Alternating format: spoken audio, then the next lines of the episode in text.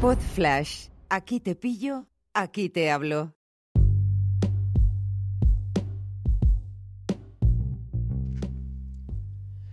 Hola a todos, ¿qué tal? ¿Cómo estáis? Bienvenidos al episodio número 13 de este curso de ahorro e inversión totalmente gratuito. Yo soy Nacho Caballero. Muchas gracias por todo el feedback que estoy recibiendo sobre el curso. Hay unas cuantas dudas, sobre todo en el capítulo de ayer, que era un poquito denso pero las responderé todas el próximo domingo si os parece bien. Me las podéis enviar a hola.nachocaballero.com. Tenéis el correo electrónico en las notas del episodio. También tenéis un enlace al libro en el que se basa este, este podcast. Se llama Cómo gestionar e invertir tu dinero, que he escrito yo mismo y que lo tenéis en Kindle a menos de un euro y en formato papel tan por tan solo... no llega ni a 10 euros. Os va a venir genial poder pintarrajear en él, yo os lo aconsejo. Pero bueno, vayamos con el episodio de hoy. Hemos hablado mucho del digamos que es la potencia de inversión que te da eToro, que es francamente peligrosa. Vamos a hablar ahora del control y vamos a hablar del stop loss y del take profit. ¿Qué son estos dos conceptos? Son la valeriana de tus inversiones, son el yin y el yang, la cara y la cruz, son epi y blas, lo que quieras. Vamos a verlos en detalle porque esto nos va a servir para controlar nuestras inversiones, para evitar tragedias. Imagínate que puedes limitar tus pérdidas y tus ganancias cuando inviertes. Dice, limitar ganancias. Sí, ahora te cuento. Pues esto hacen estas herramientas y todo lo que te voy a contar tiene que ver cuando haces inversión activa, es decir, sin copiar lo que hace otra persona, un copy portafolio y demás. Es cuando tú haces la inversión. Vayamos con el stop loss. Y es que hay que saber perder. Como te he comentado en anteriores episodios, por defecto las inversiones en eToro te fijan una pérdida del 50%, pero puedes cambiarlo en el momento que configuras tu inversión.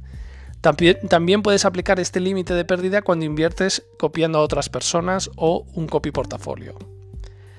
Una de las filosofías más sanas para invertir, y te lo digo desde ya, es minimizar las pérdidas. Esa es la base para un crecimiento sólido de tus inversiones.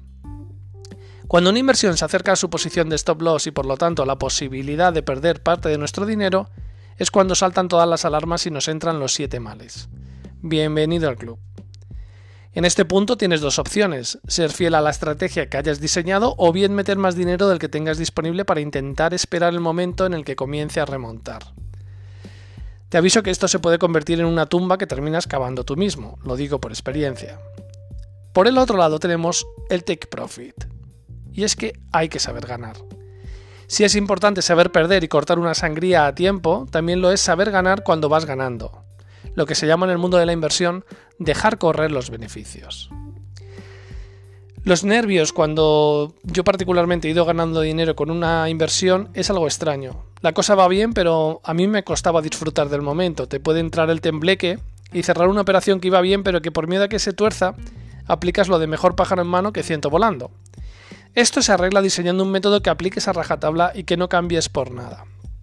Tienes que creer en lo que estás haciendo y pensar que si algo está subiendo, no tiene por qué dejar de hacerlo.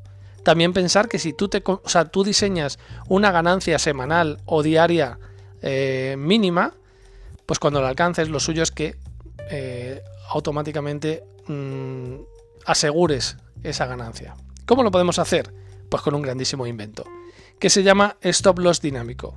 Que para, vamos, digamos, podríamos decir que ante todo mucha calma, porque este sistema, esta prestación que tiene eToro es muy interesante. Imagina que has invertido 100 dólares con un stop loss del 10%, es decir, que si pierdes 10 dólares tu inversión se cierra. ¿Seguimos? Bien. Imagina que tu inversión te está dando un beneficio de 20 dólares. Estás, eh, tienes en este momento en tu cuenta 120 dólares. Los 100 invertidos más 20 de beneficio. Pero tienes un gran miedo a que la cosa se dé la vuelta y comienza a retroceder. Es entonces cuando entras en pánico y miras tu stop loss situado en menos 10 dólares hemos puesto al principio. Lo que puedes hacer es coger tu stop loss y subirlo a 0 dólares.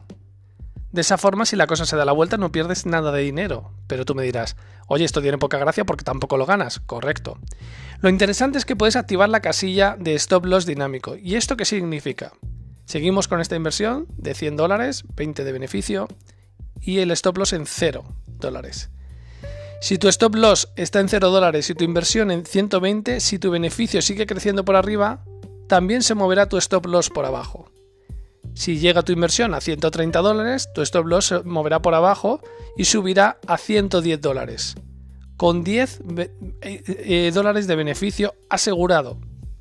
Si llega a 150, tu inversión eh, pues irás ganando 50 dólares en ese momento. Si la cierras, si tú la cierras manualmente, dices, ¡pum!, 50 dólares para mí. Tu stop loss por abajo también se avanzará y se fijará en 130 dólares, manteniendo los 20 de diferencia que fijamos al principio. De esta forma te aseguras un beneficio mínimo de 30 dólares aunque las cosas vayan mal, dando la oportunidad a que una inversión que te va bien no sea cerrada por miedo a perderlo todo. Esto es una estrategia, pero hay más. Te lo, te lo, planteo como diciendo, bueno, puedo poner un tope por abajo y que se mueva solo hacia arriba. Si se da la vuelta, si estás en 150, con 50 de beneficio y eso se da la vuelta y tu stop loss ha subido hasta 130, cuando llega a 130 se cierra y te quedas con los 30. Espero haberme explicado bien. Otro elemento de control muy interesante es la alerta de precio. Y es que no debes descuidar tus inversiones. Cada inversión, creo que lo he comentado en un episodio anterior, tienes que diseñarla con cuidado, con calma, no con los niños alrededor, ni, ni viendo Netflix, ni, ni en el Starbucks, como dije, en el, dije el otro día. Eh, la alerta de precio para qué sirve? Imaginemos que tenemos una inversión en Inditex y hemos establecido un stop loss del 8% para que se cierre. Si er, invertimos 100 dólares, solo estamos dispuestos a perder 8 dólares. Pues tengo ahí un pantallazo en el libro, pero bueno, te lo cuento por aquí. Eh, podemos decirle a Toro que nos avise cuando la cosa se ponga fea y cuando la pérdida se acerque a ese 8%, a esos 8 dólares. En ese momento es cuando podemos tomar decisiones. Es decir, si, nosotros hemos dicho que solo queremos perder 8 dólares y la inversión ya vamos perdiendo 5, le podemos decir a eToro que nos avise cuando llegue a ese 5 para ver qué hacemos. ¿Vale? Como he comentado, podemos invertir más dinero y ampliar nuestra pérdida momentáneamente porque tengamos la certeza de que es algo pasajero. Y esto lo podemos ver en ejemplos como con esto del coronavirus, pues hay valores como AENA, que gestiona aeropuertos en España, Amadeus, que gestiona reservas turísticas, Meliá, que es de hoteles, pues durante la pandemia se han venido abajo de forma brutal, ¿no? Aunque sean empresas sólidas, ¿no? Em, está previsto que se recuperen cuando se recupere la normalidad, que parece que se resiste un poco. Quiero decir que hay veces en los que aguantar una pérdida e invertir un poco más de dinero puede tener cierto sentido, pero eres tú el que lo tiene que decidir o eh, asesorarte sobre, sobre este tema. Sinceramente, creo que, este episodio es muy necesario decirte que tenemos que las inversiones no van a lo loco, que esto no es jugar en la bolsa, no te lo tomes así, no lo hagas así, porque hay gente que lo hace así, que dice pum pum y pone un X20 de apalancamiento y se lanza sin, sin regular nada. Estas herramientas son muy importantes porque hay que pensarlas bien y dejarlas configuradas desde el principio, con lo que estamos dispuestos a perder, incluso a ganar, como te he dicho antes, si tienes un objetivo semanal o mensual o diario, es muy interesante esa opción.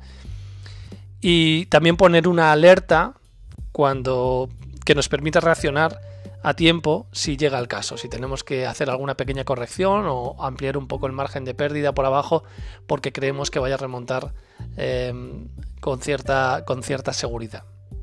En el recuerdo de este episodio, em, decirte que cuando invertimos en bolsa nunca perdemos nuestro dinero hasta que ejecutamos la venta de una inversión que está en pérdidas.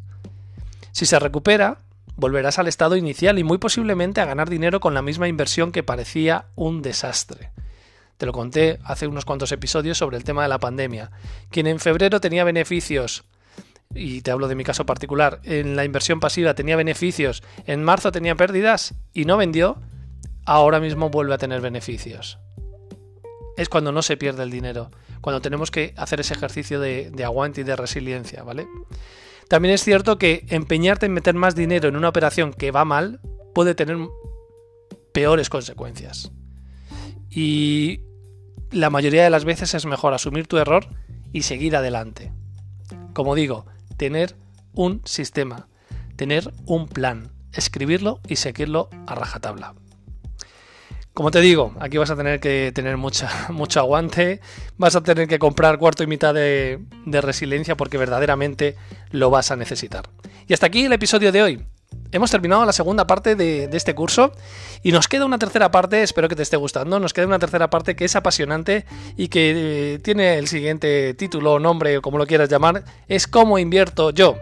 Y aquí te voy a hablar de lo que hago, de mi rutina, de mis recomendaciones, de, los recursos que yo utilizo para formarme y para informarme sobre las diferentes inversiones antes de tomar las decisiones y también cuál es mi método para tener un crecimiento consistente en las inversiones. Va a ser un storytelling financiero en toda regla.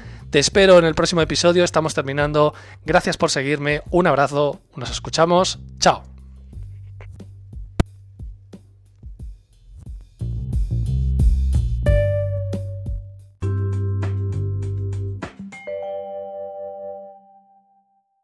Una producción ático de podcast